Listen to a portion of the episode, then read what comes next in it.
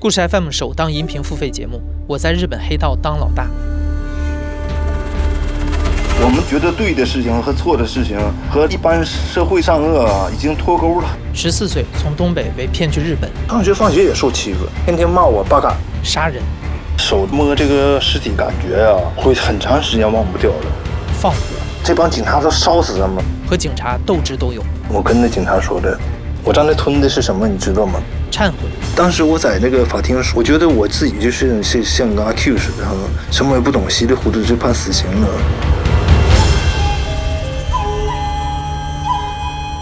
五月十八日上线，敬请期待。关注故事 FM 微信公众号，了解最新动态。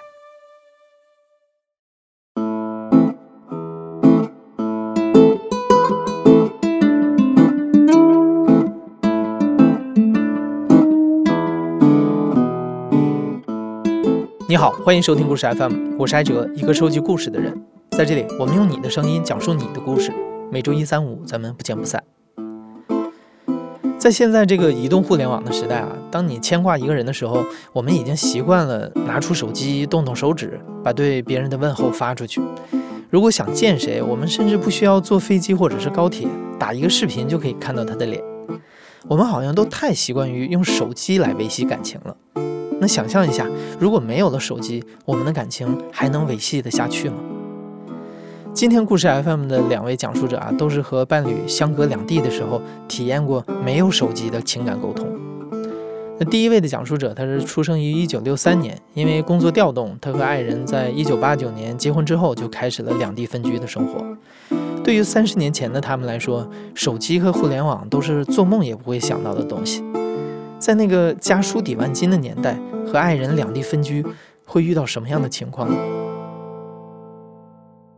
我是李红，今年五十七了吧，五十八了，也接近退休。目前呢，工作在长沙，与我的爱人现在是生活在一起了。那么以前从九零年开始，到二零一零年，我跟我的爱人过的是两地分居的生活。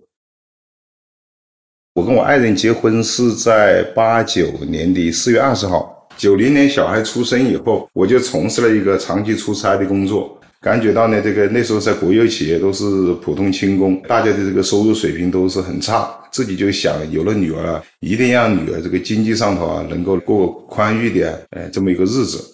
那个时候我在一家国有企业从事销售工作，经常驻外，以这个这个东北的钢铁企业为服务对象。那时候出差真的是不像现在了，只能坐火车、坐飞机讲究级别，一直到后来当了处级干部才能坐飞机。那阵买不买个卧铺票，真是比登天还难呐！所以那都是很要靠运气的。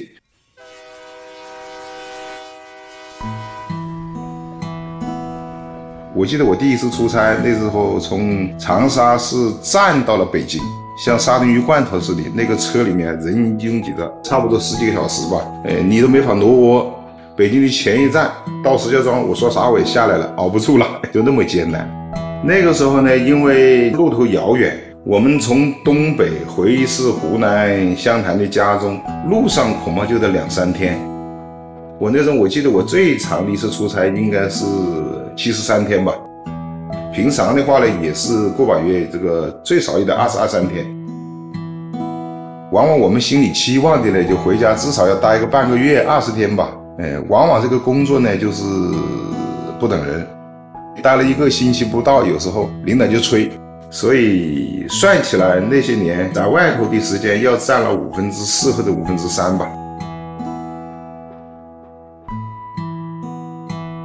出差之前的头一晚上吧，都心里都很很难受的，抱着老婆啊，抱着姑娘啊，总觉得心里有依依不舍的感觉，缠绵悱恻吧，不想去，但是也没有办法。爱人这边呢，那时候我就记得有一次我到他医院去吧，我是要下午走，他那时候没下班，他说你不是说明天出差吗？我说我必须今天走，任务提前了，所以当时爱人呢心里很不高兴，首先生气嘛，我我肯定得去哄一哄啊，然后就一个劲哭，哭完了最后我说那没办法，老婆我还还是得走。我爱人他们医院的人呢，都都看出这个这个，说我爱人平常都是性格啊很矜持啊，很刚强、很高傲那么个人，怎么在在老公跟前就像个小女人一样的，哭的那稀里哗啦的。我们家女儿还小的时候呢，不太懂事吧，然后就是哄着她睡觉，把她哄睡觉了，自己就是跟跟爱人拥抱一下就走了。慢慢她孩子大了一点呢，她明白了，爸爸一一出去出差啊，时间好长好长，他就不高兴，不让你走。那时候不像单位还没车送，那时候就坐摩的，行李拿着，坐上摩的，姑娘先抱着你腿，她妈妈把她掰开。我坐上摩托车，他从后面拽着摩托车，跟着摩托车跑，那摩托车都不敢开。他在后面呢，扎手就追。我要摩托车来，我说你开慢点，我怕我姑娘摔了。真的是有这种生离死别的感觉，但是我现在描述起来，我心里有点特别不得劲。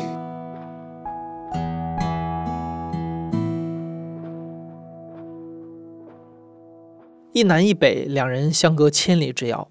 那又是一个只能靠电话、电报以及书信沟通的时代，每次的分别对家里的每个人来说都是煎熬。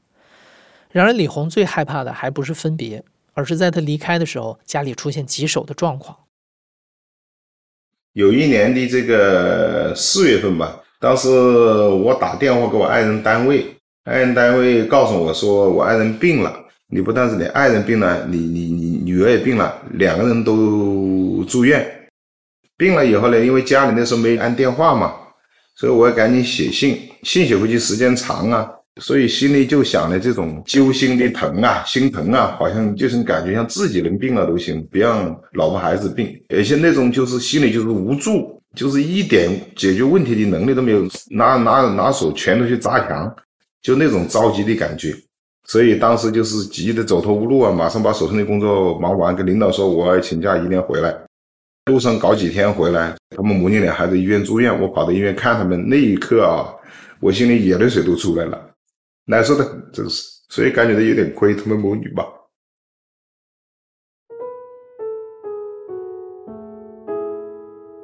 所以总牵挂他们，在之前呢，只能靠明信片、靠信件、靠电报。有条件有机会就会跟家里打电话，电话其实是最密切这个这个双方的这种情感的这么，因为他听声音啊，这个心里头也会有种很欣喜的感觉。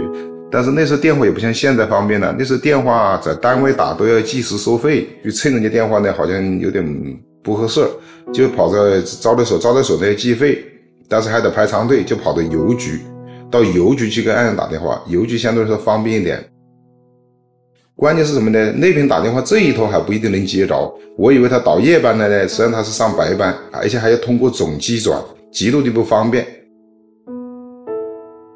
所以那个时候出去呢，呃，我形成一个习惯，是每到一个地方，我一定会跟家里啊啊报个平安。呃，条件允许呢，就会写信；条件不允许呢，就是画个明信片，写两句问候的话。我记得有一回吧，我是到这个黑龙江的伊春，它近靠近靠近大兴安岭那边。当时住的那个房子呢，是这个俄国人那个房子，铁皮瓦的那个房顶。那天呢，忙完工作回来，心情也不爽，喝了点酒，事没谈好。那天一个人待在宾馆待着，晚上十点来钟，下着雨，那雨打在那个房顶上，噼里啪啦的。人那个时候显得空前的孤独啊，就是莫名其妙的心里就难受，就发慌。那种氛围加强了我这种无助、这种思念的无助。后来想去打电话，电话也打不了长途，所以当时呢也想写信，想给爱人写信。我念一下吧。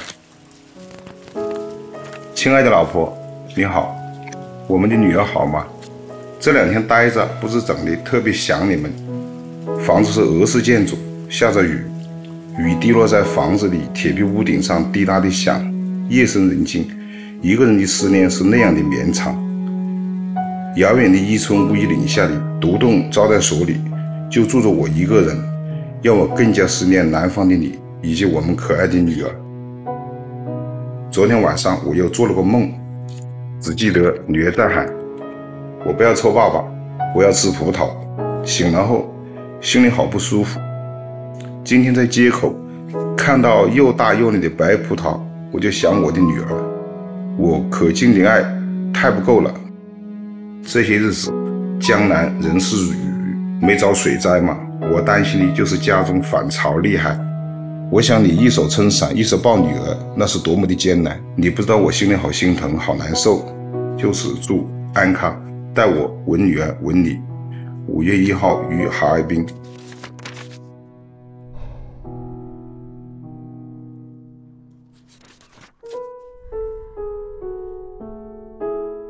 哎呀，我就说每封信都会称呼我爱人“亲爱的”，亲他，吻他。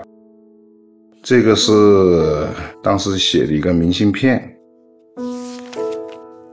今天是四月二十号，应该是我们两个的三周年结婚纪念。只可惜天各一方，未能相聚庆贺。此时你也应该是有所思想吧？如果得闲在家，你一定会好好的弄几个菜。庆贺一番的，比如我中午就在趾高气扬、豪气万丈的狂饮了几杯，此保重，待我轻轻淋着，有点难为情吧。亲爱的老婆，好想你，好想女儿，你们都好吗？又有几天没给你写信了。今天是七号，我们的女儿马上就要生日了，我跟她写了封信，你念给她听听吧。我给我女儿的信。亲爱的林子，我的女儿每天跟妈妈在家里，你乖不乖呀？爸爸写信给你，是想告诉你，爸爸特别想你，爸爸真的是很喜欢你。爸爸因为出差，不能在你生日时候带你出去玩，买东西给你吃，爸爸好难受，爸爸都想哭。你要吃好多好多，你就会好快好快的长大，你就会比佳佳长得还高，比微微长得还胖。你就会好漂亮、好可爱的，你知道不，我的姑娘？最后，爸爸亲你，祝你生日快乐，抱抱你。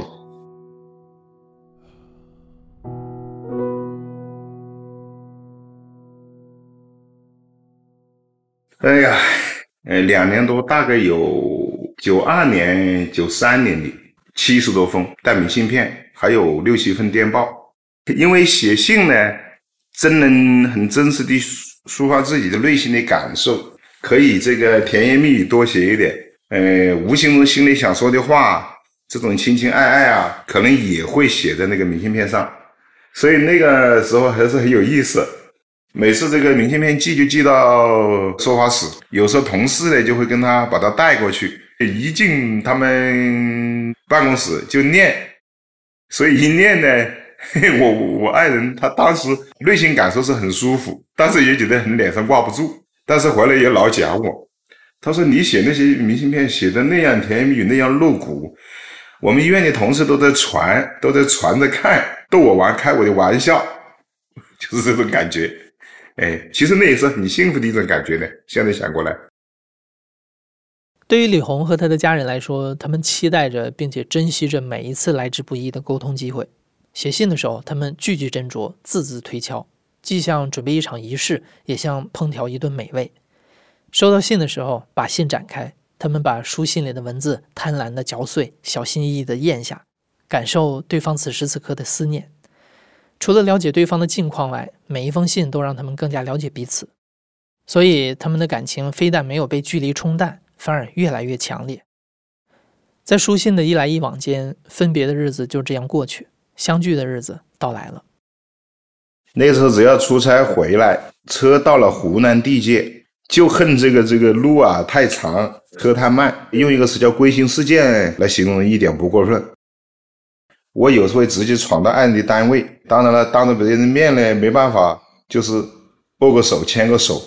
如果没有别人的同事，没有同事在旁边，我肯定会抱着我爱人，哎呀，抱着不松手。那有时候那就是夜晚回来，女儿睡在床上了，有时候一两点钟才到嘛，那也不管，到了家就把女儿从被窝里头拎出来，抱着就啃啊，就亲啊。那是因为出差回来胡子拉碴的扎在扎在姑娘脸上，姑娘哇啦哇啦大叫，那种叫我感觉很开心啊。哎，一会玩熟了，玩玩玩玩玩的开心了，那个时候就就就连在一起了。那时候姑娘就在我的身上，在在我坐在沙发上，她就骑在我的头上啊，在我的脑袋上逃啊，那种感觉非常幸福。回得早的话，我会自己去买菜，就在家里做好饭，自己跑到幼儿园去接姑娘，让姑娘出其不意的高兴。有时候我我的习惯就是不告诉他们哪天回来，但是给他们意外的惊喜，这是我惯常用的小伎俩、小动作。应该那是九九五年了吧？我就记得我们家第一门电话，那时候工资才多少钱？工资才二百块钱吧。但是那个电话是两千八百块钱，还是个分机号。呃，单位有总机，总机转过来的分机。我们家那个分机号，我记得是八零二九。有了电话以后，那就方便多了，这个沟通情感啊，增加了很多方便。所以我记得我那个电话还是很值得的。当时，这个因为经历了这么多，看了这么多嘛。我对国家的发展啊，发自内心的感到高兴。你看现在这种交通，跟我们那阵完全是天壤之别。现在只要是有时间了，哪怕两天时间，这个高铁、飞机窗底下就可以，爱人就可以见面。现在电报都老套落伍了，电话不像我们那阵打电话还专门跑到邮局，还要排队。我非常羡慕他们，真的。除了羡慕的，我还内心还对他们有些祝福嘞。所以现在啊，这些这个两地分居啊，这个异地分居啊，我的感受啊，只要心中有爱，这个时空距离不是问题。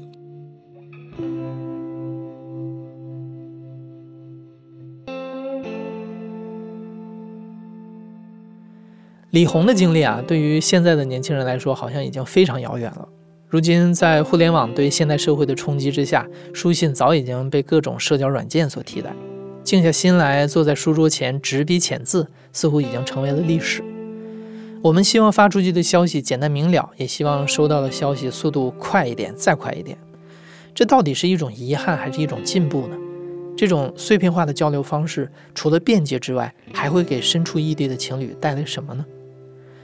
下面的故事是来自于一对九零后的情侣孟杰和苏安，他们是在墨尔本读大学的时候认识的。他们刚在一起半年的时候，这场席卷全球的疫情就降临了，两个人开始了两年不曾见面的生活。二零二零年二月的时候，中国已经基本上就全面封城了嘛，然后就是疫情也非常的严重，我就是决定必须要回去，当时很担心，再不回澳洲就回不去了，因为我还要上学。其实当时是很慌乱的，因为疫情弄得大家也都非常的紧张。我好像没有很清楚的意识到，就是说我这一回去，可能意味着我就要和我的男朋友分开很久，然后就是这种漫无止境的异国恋。我们预想着这个疫情很快就结束了，我们当时天真的、乐观的这么认为的。我是二月底回去的，然后等于说我回去的一周之后，立刻澳洲就关了它的国境。那一刻，我们都知道这个事情可能很严重了，所以非常焦虑，非常绝望。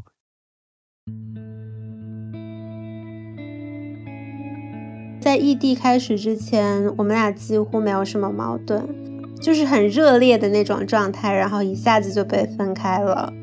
每一个瞬间都很希望他能在吧，就是你的注意力从任何一样东西上移开的时候，然后这个人的形象就会浮现在你的脑海中。最想念他的时候，应该是早上起床和睡着前的这两个瞬间。就是你起床的那一瞬间，因为我的窗户是向阳的，然后你就可以看到阳光从窗户里打到那个床上，我就会想起以前我男朋友他躺在我旁边的时候那种非常舒服的感觉。但是现在看过去的话，就是空荡荡的一片。然后在睡不着觉的时候，就会开始疯狂的回想我们俩度过的各种快乐的瞬间呐，然后我们一起做过的事情，一起看过的电影。我只能说，我全程都在思念。然后那段时间，我我清楚的记得，我晚上躺在床上，有一种浑身不安的感觉。四月那种天气是挺好的，不热也不冷，但是。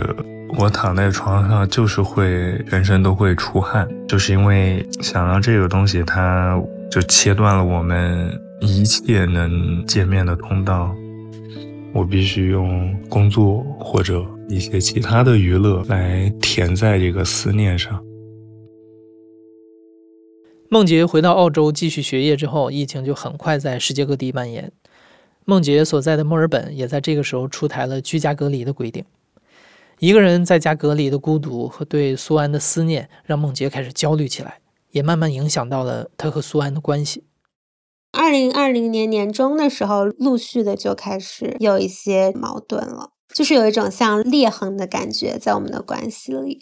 当时那几乎一整年都是在隔离的状态中，因为我是独居，有失眠的这个问题，所以我整个精神状态就很不稳定。我可能是比较需要我男朋友的陪伴，同时我男朋友他的生活在国内是有很多新的变化的，因为那个时候国内其实已经解封了嘛，所以他的生活是很忙碌的。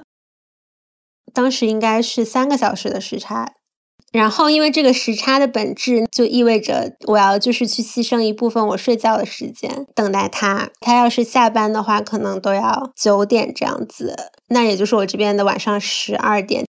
然后我就会非常的期待晚上的这一段相见的时间。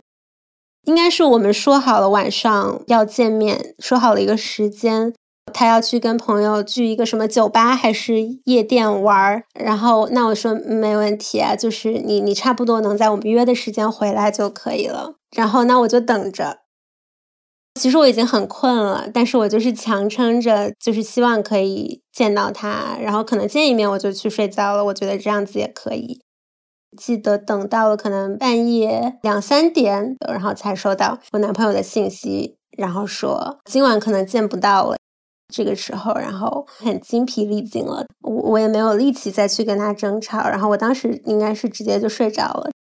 关于爽约的事情，呃，因为我已经不是初犯了，我是个惯犯，可能想着不想扫他们兴，也有时候就，嗯，就没开口说，我晚上有事儿我要走，我不在身边，我们也没有百分百的交流双方的状态。他可能今天不舒服，想早点休息，这些我都没有去了解到。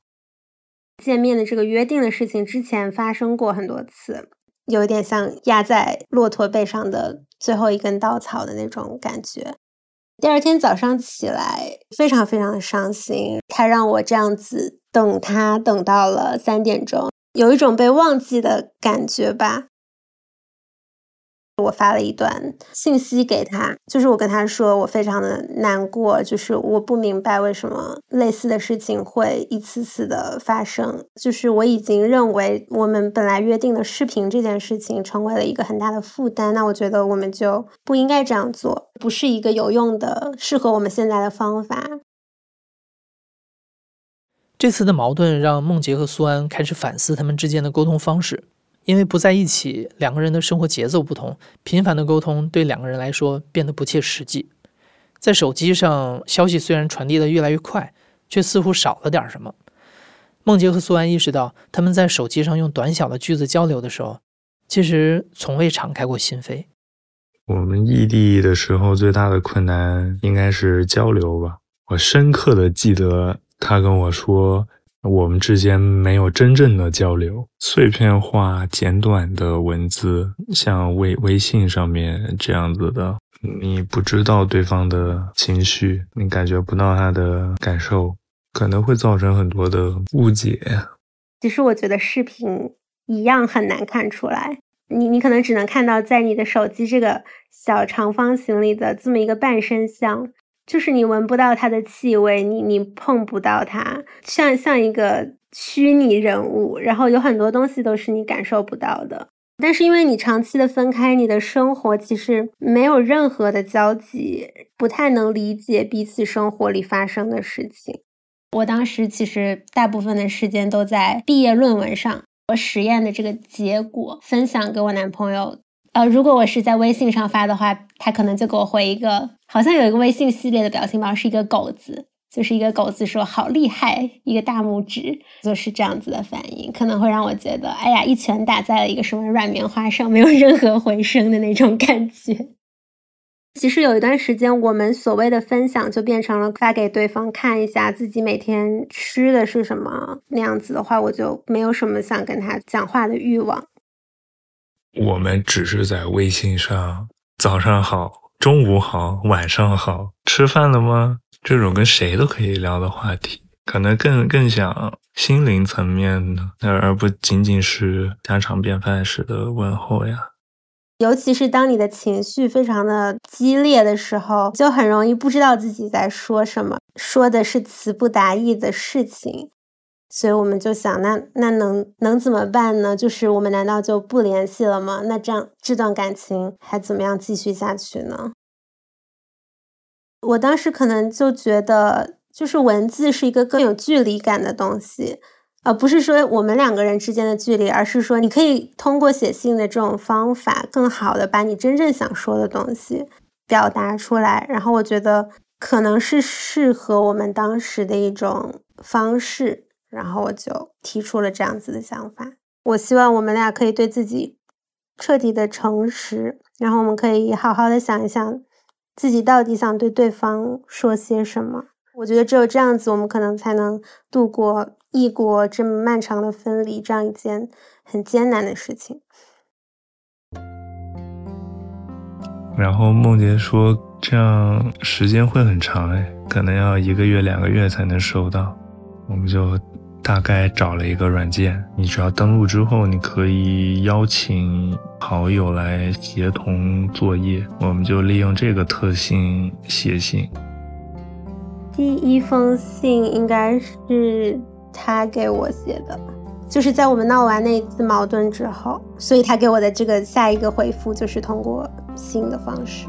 然后他给我写的第一封信其实特别短，可能就两三句话吧，就是之前我们闹矛盾的这件事情表示道歉。因为我好像从来也没有写过或者干过类似的事情，嗯，我写东西很慢的，就是就跟我说话一样。可能就磕磕绊绊搞了，可能有个大半天，打打字又删掉。就是在写的时候，我突然又能感觉到，就是我想说的东西，它更加丰富了。我我可以更完整的表达自己的情感。第一封信是这样的：经过了一天的低落。也许这是改变的开始。说空话很简单，做起来难。我想就少说，但不行，不能没有交流。县长说的对，话不说出去，事儿就办不成。晚安，我爱你。因为之前其实就是。我有一点想放弃了，因为我觉得很累，我就不想继续这段感情。但是看到这封信的那一刻，可能就是它上面是以信的这样子的格式出现的时候，让我觉得哦，这可能是一个新的开端，让我非常有给他回一封信的欲望。狗子宝贝，亲亲你的鼻子，晚上好。这两天我也不知道为何的突然想象着我们见面的场景。我们在机场里，人很多，戴着口罩，但我还是一眼就看到了你，然后用力的抱着你，把脸埋在你的怀里哭了。想到这里，我就真的哭了，于是赶快去做别的事情。老婆晚上好，现在正好是二十三点五十九分，微醺着到家，除了想睡觉，就是在想你。过了一天没有聊天的日子，有种空洞感，但不深。是否也印证了我们之间的聊天愈发的缺乏了真正的交流？令人难过，我已经无法从回忆里获取你的气味了。屡次点开对话框看看，忍住了，想把思念堆积到一起，一次性的献给你。突然发现零点五十九分了，很棒的感觉。因为一小时里就像无限的在同你说话，因为知道一定会有回应，所以心满意足。亲爱的宝宝，晚上好。我以前不觉得自己可以真正拥有什么东西，人总是随着距离的拉开而消失。但是我知道，我想让你留在我的生命里，似乎是第一次有这样的感觉。要相信这个世界上有一些东西是坚固的。老婆，好久不见，很想念。现在凌晨一点，今天是令人沮丧的一天。这两天也没给你写信，又让你失望了。北京这片土地，我也不知道是它的魔力，还是我真的不适合在这里。负能量不好写太多，希望在见到你之前，我能成功的干一件事。想你，爱你，等着领证的钩子。睡不着的我来给你写信了，宝贝，你要去剧组了，我很为你开心。回国摸索了这么久，你在慢慢接近你想去的那个地方，我相信那里会有你的位置。今天就写到这里了，记得好好吃饭，好好睡觉，我很想你，爱你的老婆。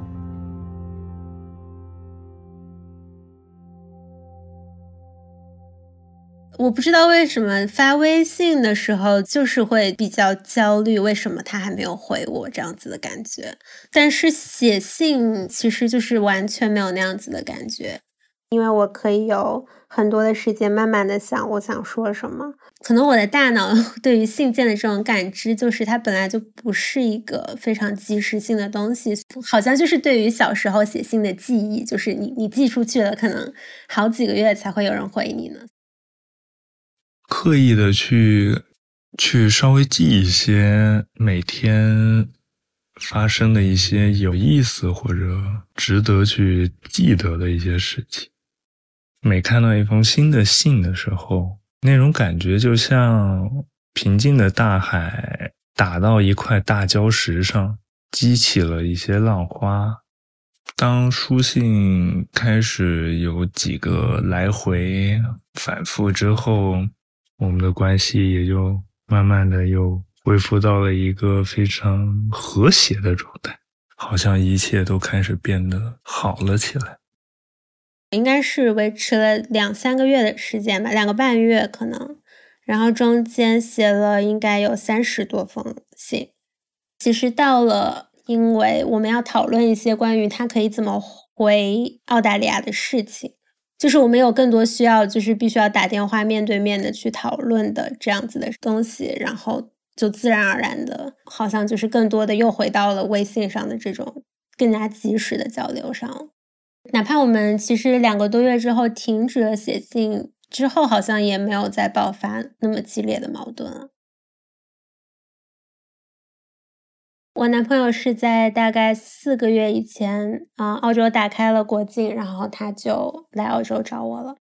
当时见面是我开车去接他的，天气特别好，然后就看着他拖着两个行李箱，还穿着当时他在墨尔本经常穿的那件呃外套，就从机场走出来了。因为两年没见之后，其实是有挺强烈的陌生感的。就是我有一种感觉，我的身体已经忘记了这个人，但是我的记忆特别清楚的这样一种特别脱节的感觉。反正他过来就是给我一个很大的拥抱，然后就紧紧的抱住我。可能在一起住了一周之后，就是又彻底恢复了原本的那种感觉，就是那种感官上的熟悉就一点一点的回来了。我我觉得好的一点是，我们有矛盾有争吵，我们可以当下，我们可以很快的说，可以很快的交流，很快的面对面。我觉得我回来跟他待在一起还是很幸福的。正好放假，之前计划了到澳洲的内陆自驾游，现在正在离墨尔本两千多公里之外的红土地带游玩。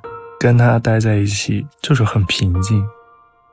那两年错失的，也就是一起生活，就是你不管谈多么高大上的精神上的交流，你你整整七百多天的时间，你你的生活毫无交集。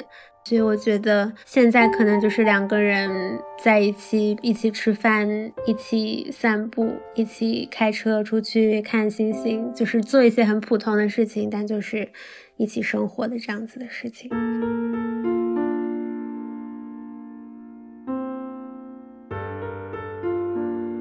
现在啊，梦洁和苏安再回想起书信沟通的日子，他们发觉有些表达似乎只能在纸和笔之间出现。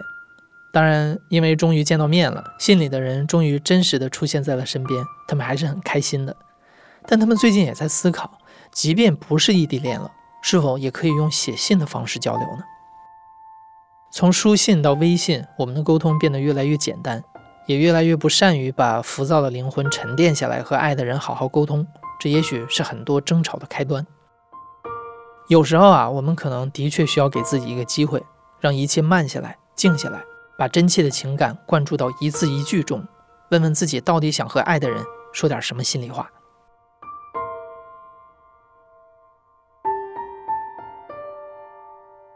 你现在正在收听的是《亲历者自述》的声音节目《故事 FM》，我是主播艾哲。本期节目由赵真怡制作，声音设计桑泉，实习生黎兰。感谢你的收听，咱们下期再见。